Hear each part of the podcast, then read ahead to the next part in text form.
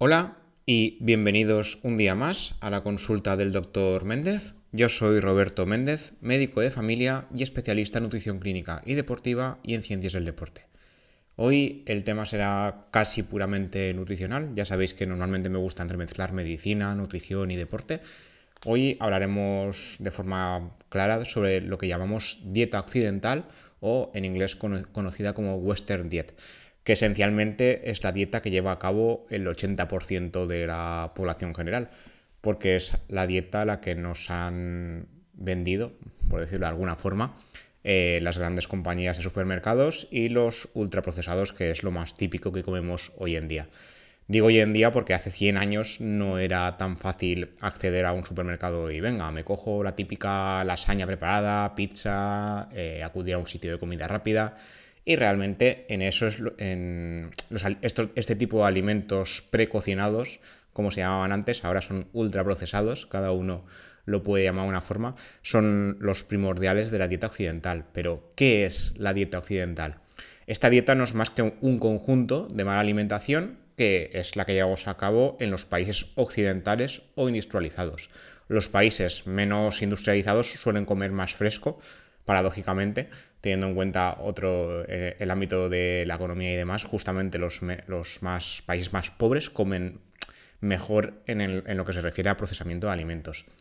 Esta dieta estaría basada en comidas ultraprocesadas, con grandes cantidades de aditivos, de sal, de carnes rojas procesadas, un extremadamente grande exceso de carbohidratos refinados y grasas poco saludables. Mayoritariamente serían grasas saturadas y grasas trans que como ya sabéis, hace unos años la Unión Europea, si no lo sabéis, os lo cuento ahora, eh, se prohibieron las grasas trans en los alimentos precocinados o ultraprocesados y aún así a veces, depende del proceso de cocinado, es posible que, se creen igualmente una cantidad ínfima, pero antes las grasas trans destacaban por estar en muchos alimentos ultraprocesados. Como ya hemos hablado en otras ocasiones, porque seguro que he nombrado esta dieta en algún otro podcast, este si no recuerdo, si no cuento mal, creo que este es el podcast 29, así que seguro que la he nombrado alguna vez. Eh, no existe un macronutriente mejor o peor, o sea, no es mejor comer carbohidratos, no es mejor comer proteínas, no es mejor comer grasas, sino de dónde vienen esos carbohidratos, esas grasas y esas proteínas. El problema en general es el mal estilo de vida, es el exceso, los excesos de, de, las tres cosas y la mala calidad de los alimentos que comemos. O sea, no es lo mismo comer proteínas de un filete de pechuga de pollo, pechuga de pavo o de, ternera, que en este caso sería carne roja, que comer un Frankfurt o una longaniza o un chorizo. O sea, es que no tiene nada que ver. Por mucho que de ahí haya, eh, haya proteínas, hay alimentos que son más frescos y hay alimentos que son procesados. Lo mismo con el tema de frutas y verduras. No es lo mismo comerte una ensalada que comerte una verdura frita pasada por la parrilla con, yo qué sé, con un montón de aceite o demás. Es que no es lo mismo. Sí que es verdad que las frituras de, verduras, o sea, ponerle un poquitín de aceite a las verduras está bien, pero claro, si hay más aceite que verdura, ahí estamos haciendo algo mal, evidentemente. De hecho, hoy en día se sabe que la dieta occidental está contribuyendo a lo que llamamos la paradoja del de la obesidad desnutrida. Esto significa que uno puede ser obeso, puede tener un exceso de peso, puede tener un exceso de todo en general, y dices, ¿cómo puede estar desnutrido? Pues porque la dieta occidental es eh, deficitaria en muchos nutrientes, como son la vitamina B, la vitamina D, o el calcio, entre otros. Y de hecho también se llama obesidad sarcopénica, porque uno puede ser obeso y tener muy poca masa muscular, que al final lo que se consigue es tener un doble riesgo. Uno tiene un exceso de peso, exceso de grasa y un bajo nivel de, grasa, de masa muscular, que al final ambas cosas aumentan el riesgo de, de muerte en general. Con lo cual vamos dos por uno por la vida. Entonces, vamos a hablar un poquito de qué pasa con estos excesos de la dieta occidental y qué, problemas de salud pueden llegar a crear. Para empezar tenemos el exceso de sal, que es una de las primeras cosas que he nombrado. Ya sabemos por otros capítulos anteriores que el exceso de sal contribuye a un aumento del riesgo de hipertensión, que es el, efecto más conocido, pero también eh, se sabe que la sal puede aumentar el riesgo de demencia. Hablo de la sal añadida en los alimentos ultraprocesados. Que te pongas un poquito de sal en la ensalada o en el plato fresco que quieras no es a ver, a menos que tires el salero encima, no es exceso de sal, pero si estás todo el día comiendo ultraprocesados, pues ahí tenemos un problema. En este caso, eh, un estudio que ya lanzó la voz de alarma fue uno de Nature Neuroscience. En este caso se, fue, se llevó a cabo en ratones, pero se puede extrapolar perfectamente a los seres humanos.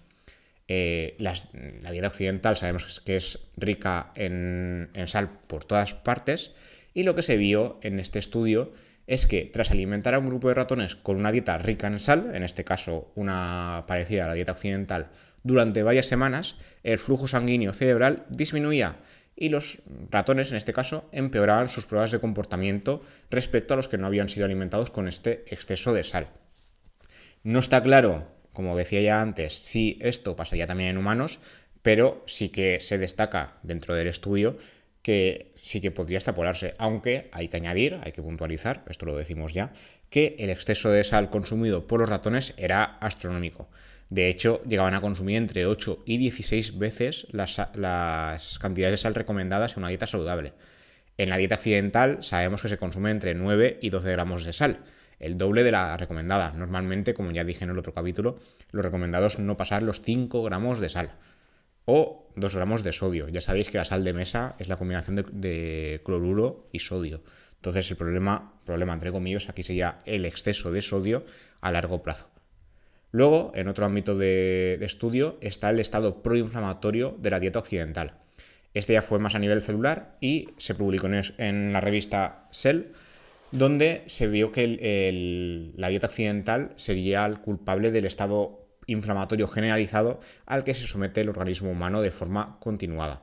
Lo que haría, según los autores, la dieta occidental es desencadenar una cascada de reacciones inmunes, concretamente sobre el sistema inmune innato, el cual reaccionaría en respuesta a microorganismos de una forma exagerada. Se trata de un tipo de respuesta inmune que todos poseemos de forma natural, es un sistema inmune de nacimiento y que actúa de forma muy inespecífica. Entonces, lo que haría la dieta occidental es crear un estado de amenaza que no existe, porque provocaría una inflamación que no es real. No hay ningún organismo eh, creándonos problemas, sino que es la misma dieta la que crearía el exceso de inflamación. Esto ahora luego lo concretaremos un poco más, porque un exceso de inflamación a nivel dietético también puede provocar otros problemas, como es la enfermedad inflamatoria intestinal o eh, problemas a nivel cardíaco, por culpa siempre de la inflamación y del estrés oxidativo. En este caso, si la dieta occidental se lleva a largo plazo, como ya comentan los investigadores del estudio, se produce una respuesta también del sistema inmune adquirido o específico. Entonces, al final tenemos el sistema inmune innato, el, el, que llamamos de nacimiento, para que nos entendamos, y el adquirido o específico. Y entre los dos nos crean problemas cuando no hay problema que tratar. O sea, el problema realmente es que comemos mal y punto. Pero otra vez hay que tener eh, un poco de perspectiva y el estudio no se llevó a cabo en seres humanos sino en ratones. Pero cuando se dejó de consumir dieta occidental, en este caso, la inflamación se fue. Entonces realmente el estado proinflamatorio podría revertirse y volver hacia atrás. Luego, también sabemos que la dieta occidental se, ha relacionado evidentemente con la obesidad. La obesidad tiene relación con múltiples tipos de cáncer, pero la dieta occidental en especial se ha relacionado con dos. Por un lado está el cáncer de colon y por otro lado está el cáncer de próstata o concretamente las metástasis del cáncer de próstata. En este caso, por un lado, un estudio que se publicó en JAMA Oncology eh, relacionó la dieta occidental o, como la llamaban ellos, dieta inflamatoria con un aumento de sufrir eh, cáncer de colon, que es el tipo de cáncer más común en, España, en el caso de los hombres, y el segundo más común en mujeres, también en España.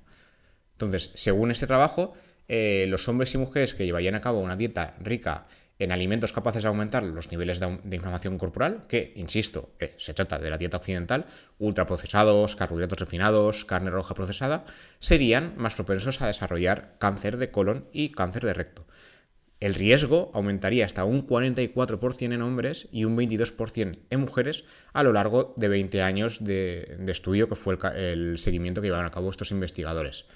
Entre los alimentos que ellos llamaron proinflamatorios, que esto también lo volvemos a comentar luego, estarían las carnes procesadas, los carbohidratos refinados o granos refinados, las bebidas ricas en calorías como los refrescos y otros. Y los alimentos eh, antiinflamatorios, sería el té, el café, las verduras de color amarillo-naranja, zanahorias, calabazas, batatas, y las verduras de hoja verde. Que, si recordáis, también hablamos de estas cuando hablamos de pesar o no pesar frutas o verduras y cuando hablamos de qué significa comer bien. Luego, en el tema del cáncer de próstata y, en este caso más concretamente, las metástasis del cáncer de próstata, un estudio publicado en Nature Genetics, que se, centró concretamente en las metástasis, en especial el cáncer de, próstata, eh, quiso ver qué, qué, pasa, o sea, qué cosas aumentarían o qué factores aumentarían el riesgo de metástasis, porque es algo aún en estudio y poco conocido. En ese trabajo descubrieron que la ausencia de dos genes en especial aumentaría el riesgo de metástasis. Pero esto no sería suficiente, o sea, no sería suficiente con carecer de estos genes, sino que los tumores de próstata que llegarían a producir metástasis también se relacionarían con una, con una producción elevada de lípidos o grasa. Existiría una especie de interruptor de producción de grasa. Otra vez, el estudio se llevó a cabo en ratones con cáncer de próstata y cuando se les dio una alimentación similar a la dieta occidental humana, imitando los niveles elevados de grasa en alimentación, se produjo mayor, o sea, mayor riesgo de metástasis del cáncer de próstata y además eran metástasis más agresivas. Una vez más, no se sabe si se produciría en humanos, pero teniendo en cuenta que se imitó bastante bien la dieta occidental humana, se sospecha que sí que sería eh, concluyente que en humanos volviese a pasar. Como ya comentaba, el tema de la inflamación eh, a nivel corporal no solo es una inflamación generalizada, que a nivel corporal estar inflamado pues no es la mejor opción, sino que concretamente, teniendo en cuenta que hablamos de dieta y alimentos que pasan por, el sistema gastrointestinal, se ha estudiado qué pasa a nivel gastrointestinal con, el tema de la alimentación occidental en este caso. Y lo, lo que más se ha visto es en el tema del riesgo de acabar sufriendo enfermedades inflamatorias intestinales o síndrome de intestino irritable, que es otro diagnóstico.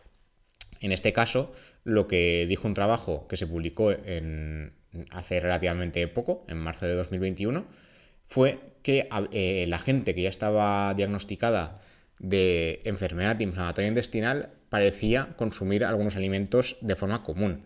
En este caso, el trabajo sugeriría que alimentos como las patatas fritas, las galletas, los refrescos o las bebidas deportivas energéticas, todos eh, estos últimos saturados de azúcares libres e incluso el queso, eh, sí eh, tendrían relación con la enfermedad inflamatoria intestinal, aumentarían el riesgo de, sufrir este, este, tipo de enfermedades. El, estudio se basó en una, en una, encuesta que se realizó en Estados Unidos en el año 2015 y, analizó la frecuencia de consumo de 26 alimentos en la población adulta. En este caso, se sabe que en Estados Unidos hay hasta 3 millones de personas diagnosticadas de enfermedad inflamatoria intestinal y se analizó eso, qué, patrón alimentario llevaban. También hay que decir, por otra parte, que el consumo de otros alimentos como leche o palomitas de maíz tenían una menor asociación con el diagnóstico.